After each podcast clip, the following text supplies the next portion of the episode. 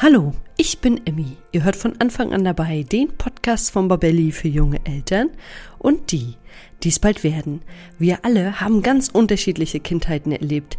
Manche von uns wurden autoritär, manche laissez-faire und wieder andere demokratisch erzogen. Doch wie wollen wir eigentlich selbst als Mama oder Papa erziehen? Welche Regeln und Grenzen sind uns dabei wichtig? Aber was in diesem Zusammenhang für eine gute Elternschaft noch viel wichtiger ist, ist die Frage, wie gehen wir als Paar mit Erziehungsdifferenzen um? Dies und mehr wird mir mein heutiger Gast, der Beziehungscoach Tobias Böker, erklären, Dabei geht es aber nicht nur um die Erfahrungen aus der eigenen Kindheit, sondern auch um unsere evolutionsbedingten Verhaltensweisen. Und jetzt viel Freude beim Zuhören. Ein ganz kurzer Einstieg in ein etwas ernsteres, aber ein unglaublich wichtiges Thema.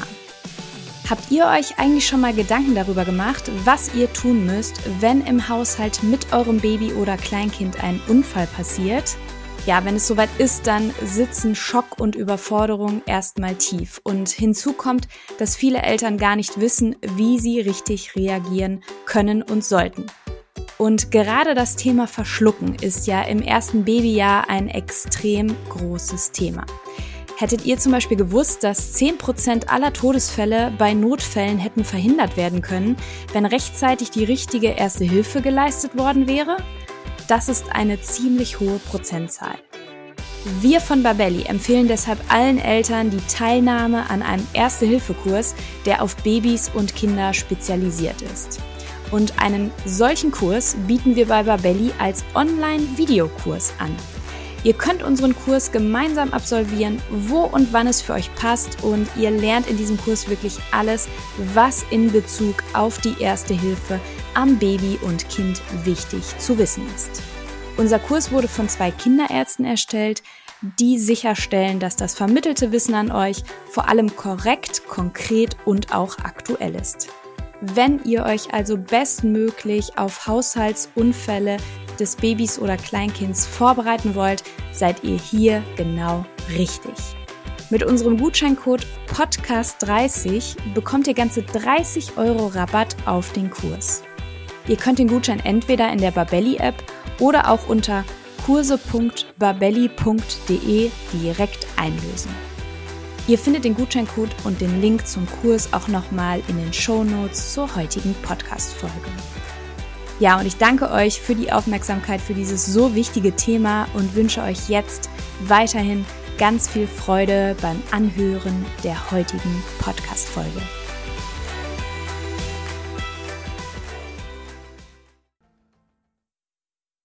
Ja, hallo und herzlich willkommen zu einer neuen Folge von Anfang an dabei.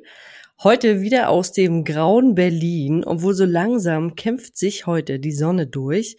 Und so wie das Wetter heute hier ist, ist es gelegentlich auch in Beziehungen mit Kindern.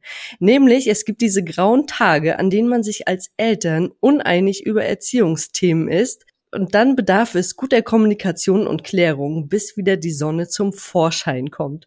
Und deshalb spreche ich heute erneut mit dem Beziehungscoach Tobias Böge. Hallo Tobias, ich freue mich sehr, dass du heute da bist. Ja, hallo Emmy, ich freue mich auch, dass ich wieder hier sein kann. Vielen Dank für die Einladung und hallo an alle Zuhörer.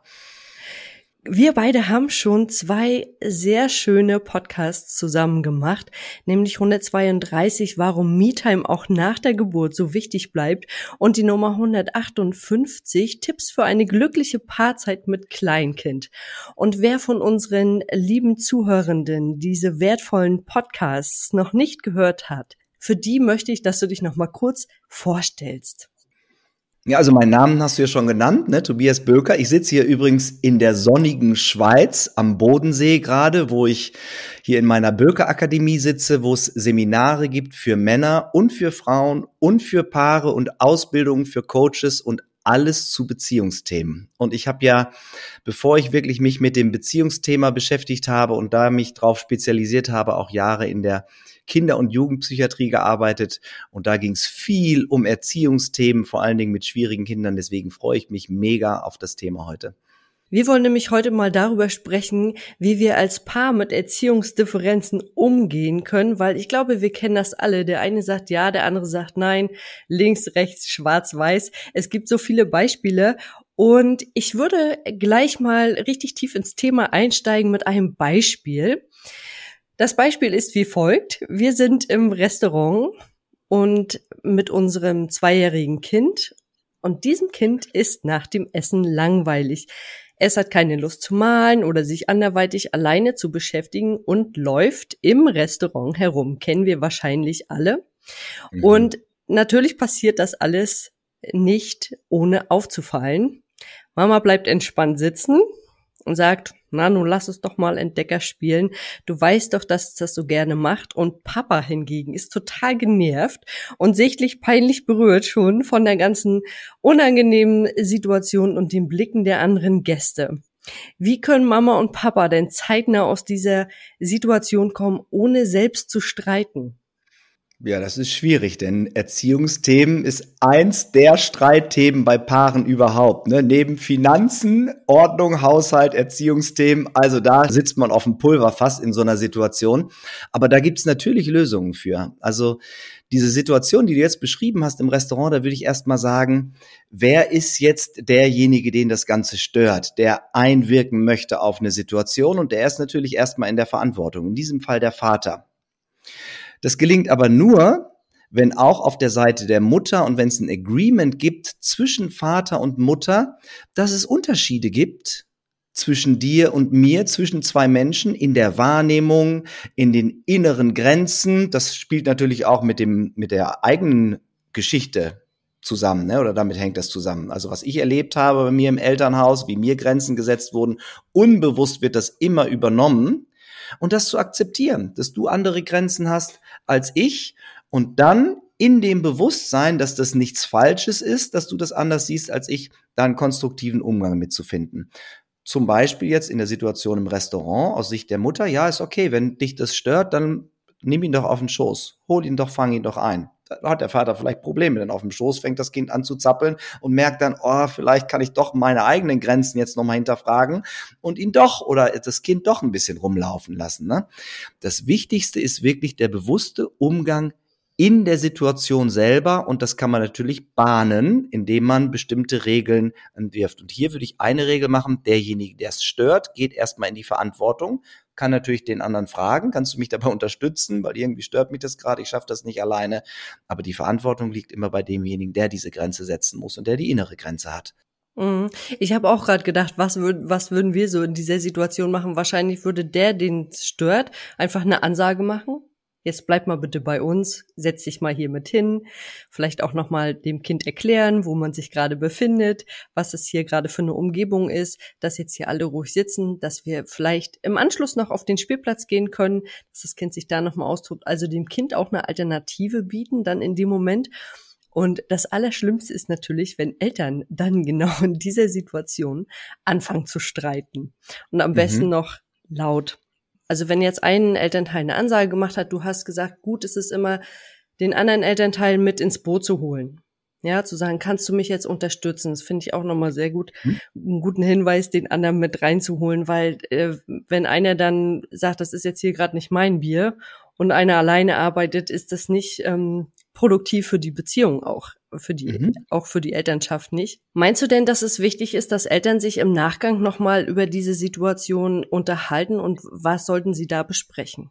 Das kommt drauf an, ne? Also wenn es eskaliert ist, wie du gesagt hast, wenn hinterher das Kind nicht mehr peinlich war, sondern es im Grunde peinlich war, wie die Eltern gestritten haben, vielleicht auch noch laut, dann wäre es schon gut, wenn man das im Nachgang klärt und guckt, wie können wir da in Zukunft einen anderen Umgang mitfinden. Wenn die schwierige Situation hinter einem liegt und man gemerkt hat, hey, das haben wir als Eltern eigentlich gut gehandelt, dann braucht man das ja nicht zu besprechen. Dann scheinen ja Ressourcen beim Paar da zu sein, das hinzukriegen. Und wenn es eben nicht gelingt, ja, dann setzt man sich zusammen und guckt einfach, was machen wir jetzt mit der Situation? Das wird ja noch häufiger passieren. Und wir reden ja jetzt nicht davon, dass eins der Elternteile irgendwie übergriffig ist oder Kind schlägt oder was auch immer. Da gilt immer, lass doch laufen. Lass doch den anderen, wenn die Grenzen beim anderen, beim Mann jetzt in diesem Fall, wenn die eben überschritten sind, wenn der Mann sich schämt dafür, dann lass doch den Mann handeln und in deiner Situation, so wie du sie geschildert hast, und schreite eben nicht ein. Das kann man sich ja als Regel machen. Die Anerkenntnis, ne, dass man unterschiedlich handelt. Und in dieser Situation, da gibt's ja mit der Restaurantsituation, gibt's ja ganz viele Lösungen, die man dann auch erarbeiten kann nachher im Gespräch. Wie machen wir das eigentlich? Da sagt der Mann, okay, meine Grenze ist offensichtlich überschritten, stehe ich eben auf und gehe für zwei Runden mit dem Kind mal an der Hand, damit es nicht immer an Plätze geht, ähm, wo es vielleicht nicht sein soll oder andere Gäste nicht stört, gehe ich einfach mal mit dem Kind an der Hand durch die Gänge oder ich versuche das Kind auf den Schoß zu nehmen und merke dann aber, das klappt nicht.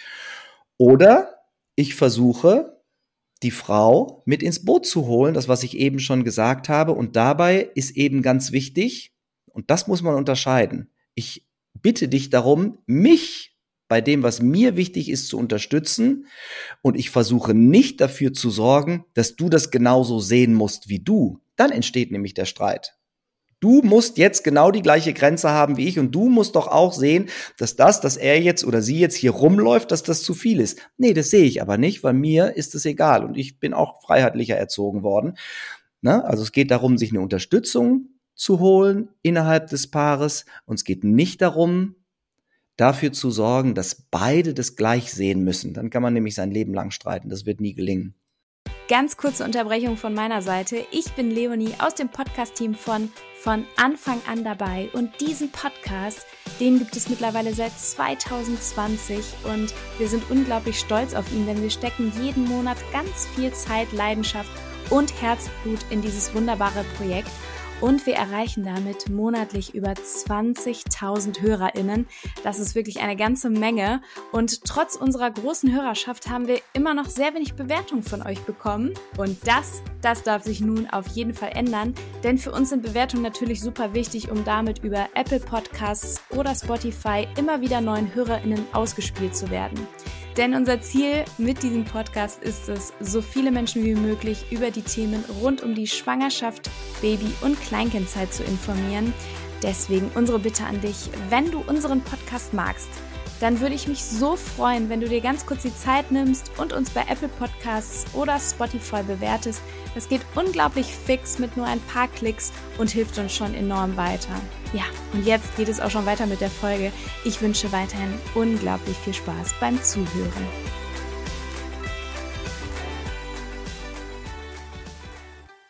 Also hat das Ganze auch ganz viel mit Toleranz zu tun. Und das muss man natürlich immer auch wieder neu aushandeln, mit sich selbst wahrscheinlich auch. Und äh, ich finde es ganz wichtig, dass du gesagt hast, der andere hat vielleicht ganz äh, andere Grenzen. Und der handelt einfach ganz anders. Und das auch zu akzeptieren. Also Akzeptanz und Toleranz. Mhm. Die beiden Faktoren spielen da ganz große Rollen. Mhm. Absolut, ne, zu akzeptieren, dass du, dass deine Wahrnehmung eine ganz andere ist als meine Wahrnehmung und ich lasse das so stehen. Es geht nämlich nicht um die Wahrheit, die existiert ja nicht, sondern es geht immer, eigentlich in den meisten Fällen, auch wenn man über Wahrheit streitet, über vergangene Situationen, wie war sie denn jetzt eigentlich, da geht es nicht um die Wahrheit, sondern es geht immer nur um die Wahrnehmung. Und wenn man anerkannt hat, dass Wahrnehmung, sobald man eine andere Perspektive einnimmt, einfach eine völlig andere, selbst in der gleichen Situation sein kann als meine, dann geht man schon sofort viel bewusster damit um. Ich würde gerne noch einen Aspekt da reinbringen. Du kannst ja solche Situationen dazu nutzen, um dich selbst mit dir und deinen Regeln, deinen Inneren, deinen Glaubenssätzen, deinen Werten auseinanderzusetzen. Warum ist mir das eigentlich jetzt so wichtig, dass jetzt der oder die Lütte hier still im Kinderstuhl sitzt am Tisch? Wie habe ich das selber bei mir erlebt? Das ne, familiäre Zusammenhänge bieten ja das totale Potenzial für persönliches Wachstum. Und im Grunde wäre es ja gut, jeden eigenen Glaubenssatz, jede eigene Überzeugung zumindest einmal genau untersucht zu haben, jeden Stein einmal umgedreht zu haben. Und vielleicht kommt der Mann da auf die Idee, okay, ich reagiere jetzt nur so, weil meine Eltern mir das auch schon beigebracht haben und da relativ enge Grenzen gesteckt haben. Und vielleicht wäre das gut, meine eigenen Überzeugungen mal zu hinterfragen. Ne? Also das Potenzial steckt eben auch noch da drin in so einer Situation. Also da steckt eigentlich ganz, ganz viel drin. Und ich habe es tatsächlich schon erlebt, dass Paare dann im Restaurant in dieser Situation gestritten haben und die Mutter wirklich ganz entspannt da saß, vielleicht noch ein Gläschen Wein getrunken hat und der Vater sich dann auch darüber aufgeregt hat, dass die Mutter so entspannt ist. Wie kannst du jetzt hier so entspannt sitzen? Das geht doch nicht. Und das ist nämlich genau das, was du gerade gesagt hast. Das eigene Erleben der Kindheit und sich selber auch hinterfragen, warum regt mich das hier eigentlich gerade so auf, dass das Kind rumläuft? Und es ist dann nachher tatsächlich so eskaliert, dass sie sich dann laut gestritten haben und die Mutter genervt an die Serviette auf den Tisch schmiss und äh, sie dann schnell bezahlt haben und das Restaurant verlassen haben, was natürlich auch unheimlich peinlich ist dann für dieses Pärchen in der Situation. Aber ich glaube, wenn man so in dieser Situation ist, kommt man manchmal auch nicht so schnell wieder da raus. Ne, das kennen wir vielleicht auch alle. Also zumindest vom Zugucken ja, ja, wie krass das ist, ne, was du gerade geschildert hast. Überleg mal, was dahinter steckt in so einer Situation. Der Mann sagt im Grunde, pass mal auf, ich bin innerlich jetzt furchtbar gestresst durch durchs Verhalten und fordert jetzt von seiner Frau oder Partnerin ein, du musst jetzt bitte genau so gestresst sein und du musst jetzt genau die gleiche Wahrnehmung haben wie ich, statt dass man guckt, okay, du bleibst entspannt und du bleibst locker. Wie schaffst du das eigentlich? Hilf mir doch dabei, dass ich auch entspannt und locker bleiben kann. Und dann holt man tatsächlich, und das ist dann ja auch zwischen den Paaren oder zwischen den beiden anscheinend passiert, holt man den anderen auf das gleiche Stresslevel, aber nicht, weil die Kinder sich so verhalten, sondern weil ich mich jetzt so verhalte und dass mein Stress auf dich überspringt, statt dass man guckt, okay, wie können wir das jetzt eigentlich schaffen, dass wir beide wieder ein bisschen runterkommen? Ich kann von dir eigentlich lernen, wie bleibt man ruhig in so einer Situation. Hm, also auch aufs, aufs gleiche Level kommen, nur halt nicht auf das Stresslevel, sondern genau. auf das genau. hohe Level. Mhm. Ja. Absolut, aber es erfordert immer einen bewussten Umgang damit, ne? Mit, mit den eigenen Anteilen, mit den eigenen Überzeugungen, die dann für den Stress auch sorgen. Ja, definitiv. Definitiv. Jetzt ging es ja im ersten Beispiel eher um so ein antiautoritäres Erziehen oder entspannt sein im Restaurant oder wie man es auch immer bezeichnen möchte. Und wie gestaltet sich das Ganze denn in folgender Situation? Mama, Papa und Kind, sagen wir mal, das ist drei Jahre alt, sind auf dem Spielplatz und das Kind möchte gerne eine sieben Meter hohe Kletterspinne, ich glaube, die kennen wir alle, die Kletterspinnen, hochklettern. Und Papa sagt, klar, kannst du klettern so hoch du möchtest und so hoch, wie du es von alleine schaffst und du dich auch sicher dabei fühlst.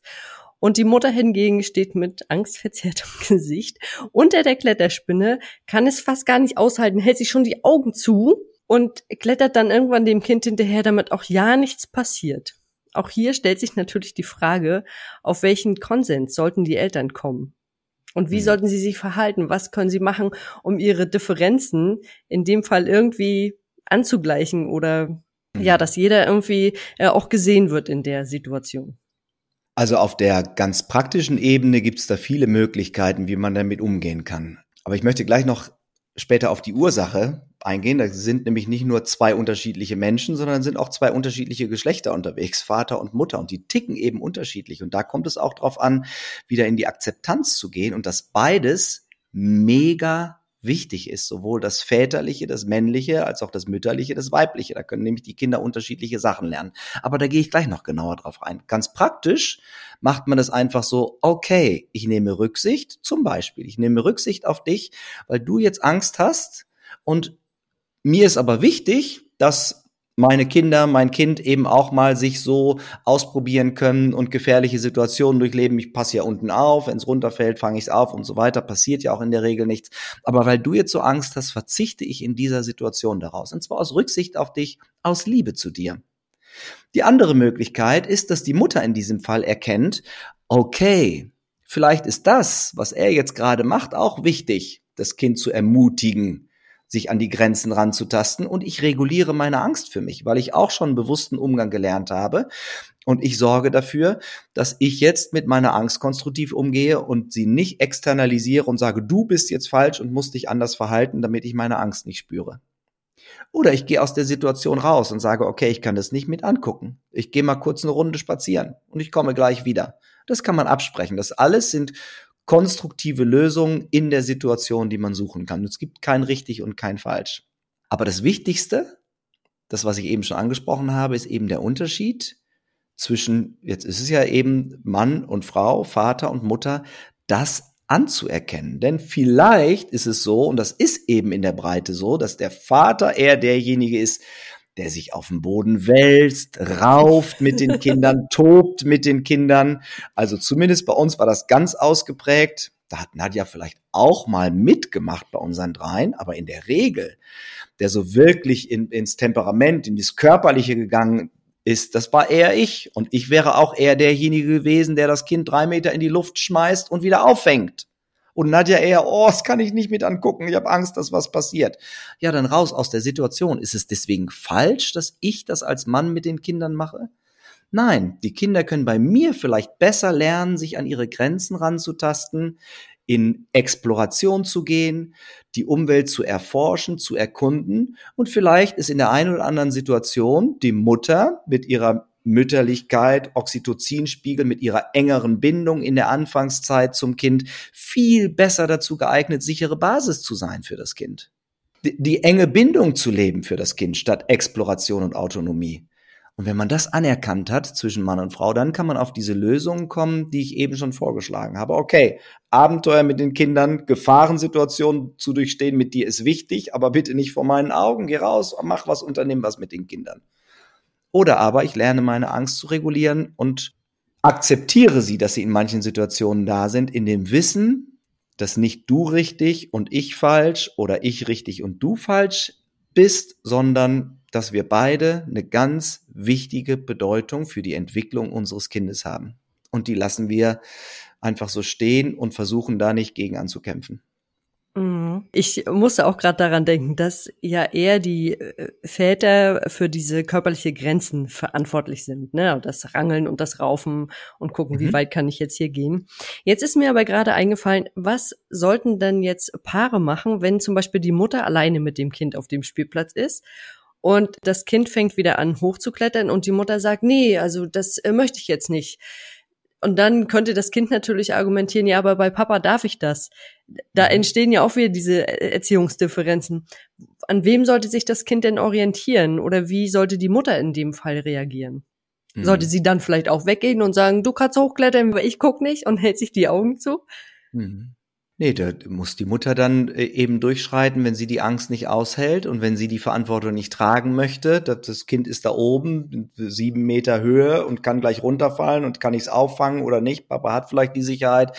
Das kann ich aber nicht, dann hält, dann geht's um die Grenzen der Mutter ich möchte nicht so tief in die Angst reingehen. Nee, bei mir kannst du das nicht. Und jetzt kommt's, wenn das Kind merkt, atmosphärisch, dass Vater und Mutter sich da auch gegenseitig bekämpfen, dann kann es anfangen, Vater und Mutter gegenseitig auszuspielen. Hm. Wenn das Kind aber weiß, nee, Papa akzeptiert das, dass das bei Mama anders ist und Mama akzeptiert das, dass das bei Papa anders ist und die bekämpfen sich nicht gegenseitig, dann lernt das Kind auch zu akzeptieren, okay, das geht bei Mama und das geht bei Papa. Das können Kinder, glaube ich, ganz gut unterscheiden, ne? Ja, ich glaube, wenn die Eltern das vorleben und wenn die Eltern sich nicht bekämpfen, dann können die Kinder das sehr gut unterscheiden, was bei dir geht und was bei dir nicht geht. Also es ist ja auch Teil des Lebens, was auf sie noch zukommt. Es ist ja immer in bestimmten Kontexten ist das möglich und in bestimmten Kontexten ist das Gleiche eben nicht möglich. Und das können sie da durchaus lernen. Nicht umsonst gibt es eben, sage ich mal, in der Regel Vater und Mutter, die für die Kinder da sind und männliche Bezugsperson, eine weibliche Bezugsperson, auch wenn die nicht gleichzeitig in jedem Fall präsent sind, aber die haben eben ihre beide ihre Bedeutung und das darf das Kind auch lernen von Anfang an. Mhm. Da musste ich auch gleich an die, an die Einrichtung denken. Im Kindergarten oder auch in der Schule gibt's natürlich andere Regeln als zu Hause, an die wir uns da mhm. zu halten haben. Und das ist ja was, was die Kinder natürlich auch durch verschiedene Elternansichten oder Erziehungsansichten lernen können. Also es ist eigentlich was ganz Schönes, wenn Mama und Papa vielleicht Dinge einfach anders sehen und anders erziehen, ja, und das ist, also wenn ich jetzt noch mal ein Beispiel aus meiner eigenen Familie sagen kann, ich bin eher derjenige, der ein bisschen großzügiger bei der Benutzung von Medien, von Fernseher, von Handy, was das angeht, ne, der ein bisschen großzügiger ist. Und Nadja hat da eher engere Grenzen. Aber wenn ich merke, dass es Nadja zu viel ist und dass sie sagt, nee, jetzt aus, aber nicht mehr am Handy, nicht mehr am iPad, dann bin ich ja der Letzte, der dann sagt, äh, ah, komm, lass sie doch noch ein bisschen. Das gibt's vielleicht auch mal, aber in der Regel unterstütze ich dann einfach Nadja, weil ich weiß, ihr ist es wichtig. Und ich habe ja nichts davon, wenn die Kinder länger am Handy sitzen, sondern sage ich, hey, komm, Mama hat vielleicht recht und ihr ist es wichtig, dass wir noch ein bisschen was anderes gemeinsam unternehmen oder dass irgendwie noch was anderes spielt. Und dann kann man sich immer wieder situativ auch gegenseitig unterstützen als Paar. Ne? Und dann ist die Verbindung zwischen Mann und Frau, zwischen Vater und Mutter, das spüren die Kinder dann ja und dann kriegen sie gar nicht irgendwie die Idee, da Vater und Mutter gegenseitig auszuspielen. Ja, und ich glaube, diese Einigkeit der Eltern, die muss auf jeden Fall echt sein, damit es einfach für die Kinder auch glaubhaft rüberkommt und damit sie wissen, okay, wir, wir können unsere Eltern nicht gegenseitig ausspielen. Ne? Das ist das, was mhm. du gerade gesagt hast. Das ist ja. Und äh, dazu bedarf es natürlich auch immer wieder guten Absprachen und äh, auch Widersprüche aufzuklären und auch manchmal zu hinterfragen, warum hast du denn eigentlich die Ansicht oder warum würdest du jetzt den Kindern noch länger Medienzeit erlauben? Mhm. Und ähm, ich finde es natürlich schön, wenn du sagst, du machst das aus Liebe zu deiner Frau, dass du dann sagst, ich stehe ihr einfach bei, weil ich weiß, es ist ihr Wunsch jetzt. Absolut. Und da gibt's ja auch dann unterschiedliche Situationen. Natürlich versuchen unsere Kinder das auch, also als Beispiel jetzt uns mal gegenseitig auszuspielen, weil sie wissen, ich bin da ein bisschen großzügiger. Und dann kommen sie zu mir und sagen, oh Papa, können wir noch mal irgendwie eine Folge von der Serie gucken? Und ich sag so, ja klar, komm, warum nicht? Und dann sagt Nadja, aber oh, haben Sie mich auch gerade gefragt, haben Sie verboten? Ich so, nee, dann gib mal bitte her, das muss ich dann erst mit Mama besprechen. Also dann merken Sie gleich, äh, funktioniert so nicht. Und dann darf das natürlich auch mal sein, dass Nadja und ich uns zurückziehen und nochmal drüber uns unterhalten und dann eine Entscheidung treffen, situativ. Aber dann wissen die Kinder, okay, die sorgen schon für Einigkeit und die Bande zwischen Vater und Mutter ist eine festere Bande als zwischen Vater und mir und da passt letztendlich kein Blatt dazwischen. Ne? Das ist eben ganz wichtig. Man muss sich nicht immer einig sein. Das funktioniert ja einfach nicht. Nee, aber man sollte immer an einem am, am gleichen Strang ziehen. Und ja. ich weiß auch, dass meine Oma zum Beispiel immer gesagt hat, Oma und Opa sind nie im Streit schlafen gegangen. Und äh, sie haben halt auch manchmal bis morgens um vier, um fünf äh, gesessen und über Erziehungsdifferenzen gesprochen, das ausdiskutiert. Ne? Und, mhm. und äh, bis sie da irgendwie zum Konsens gekommen sind, damit die Kinder sie halt nicht ausspielen und damit nicht eine sagt Hühn, eine sagt Hot, sondern damit sie da einfach aufeinander gekommen sind. Mhm. Und Meinst du denn, dass es wichtig ist, in einer Elternschaft die gleichen klaren Regeln und Grenzen zu setzen? Also es gibt ja so bestimmte Themen, das ist einfach wichtig, auf dem gleichen Nenner zu sein. Es gibt natürlich immer Unterschiede, wie du es gerade gesagt hast, mit dem Medienkonsum, aber ich, ich glaube, so bestimmte Sachen, da sollte man sich schon einig sein. Also ich denke jetzt gerade an Respekt vor anderen Menschen oder Respekt vor anvertrauten Dingen, so Umgang mit Essen, Geld, Schulsachen. Mhm. Ich, ich, ich glaube, es gibt so eine Basis, die sollte schon gemeinschaftlich bestimmt sein, oder? Ja, du hast eigentlich schon die zwei wichtigsten Sachen angesprochen. Das ist einmal die zwischenmenschlichen Werte. Wie gehe ich eigentlich um mit Streit? Wie weit darf ich gehen? Wie gehe ich um mit Beleidigungen? Wie verhalte ich mich anderen Fremden gegenüber? Wie verhalte ich mich grundsätzlich anderen Menschen gegenüber? Vielleicht auch, wenn mir das manchmal gar nicht so recht ist dass die zum Beispiel zu Besuch kommen oder die, mir die Gegenwart nicht so wichtig ist, wie kann ich authentisch damit umgehen und trotzdem respektvoll, also zwischenmenschliche Werte, da sollten schon die gleichen Regeln im Gro gelten für beide Eltern, das ist klar. Wenn man ganz, ganz unterschiedliche Werte hat, dann wird es schwierig, dann wird es immer wieder zu Konflikten kommen. Und das Zweite sind täglich wiederkehrende Sachen. Ich glaube, dass das wichtig ist, wie zum Beispiel Essenszeiten, Umgang mit Ordnung, mit Aufgaben im Haushalt. Wenn man da nicht an einem Strang zieht bei Dingen, die täglich wiederkehren, dann führt das eigentlich täglich zu Konflikten und da sollte man das, was deine Großeltern gemacht haben, letztendlich machen. Ne? Sich so lange miteinander auseinanderzusetzen, bis man da einen gemeinsamen Weg gefunden hat. Und dann gibt es die Sachen, die tauchen nur ab und zu auf oder die werden mal so, mal so gehandhabt. Mal kann ich ein bisschen großzügiger sein, mal stecke ich die Grenzen ein bisschen enger. Und da gibt's eben keine gleichen Regeln, die ich, die ich immer habe. Und da geht man dann eben dann so mit um, wie ich eben besprochen habe. Man zieht sich als Eltern kurz zurück, streitet in der Regel nicht vor den Kindern. Einen kurzen Austausch kann man schon vor den Kindern pflegen, aber findet dann immer einen gemeinsamen Konsens, den man den gegenüber den Eltern vertritt. Und das ist mal, dass ich sage, okay, wenn Mama das jetzt in Ordnung findet, bin ich doch mit einverstanden. Ich hätte das jetzt anders gemacht, aber ich finde es gut, dass Mama das zulässt, macht das mal gern.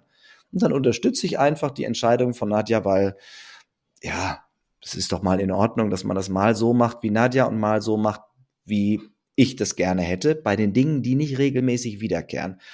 Da gibt's, gäbe es dann wirklich Reibungsverluste, ne?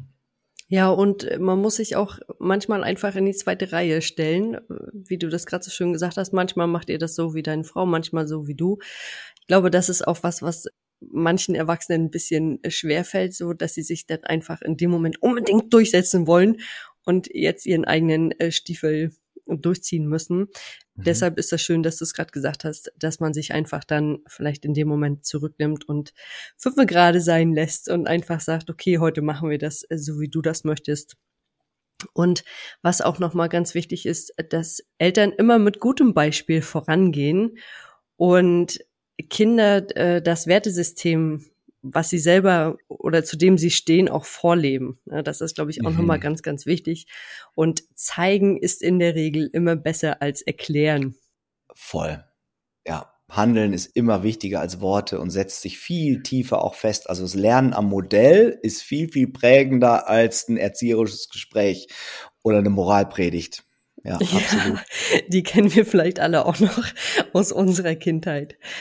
Was würdest du denn jetzt abschließend Eltern noch mit auf den Weg geben wollen? Ja, ist ja ein Aspekt ist ja immer wieder aufgetaucht so zwischendurch und das ist die Unterschiedlichkeit des anderen anzuerkennen.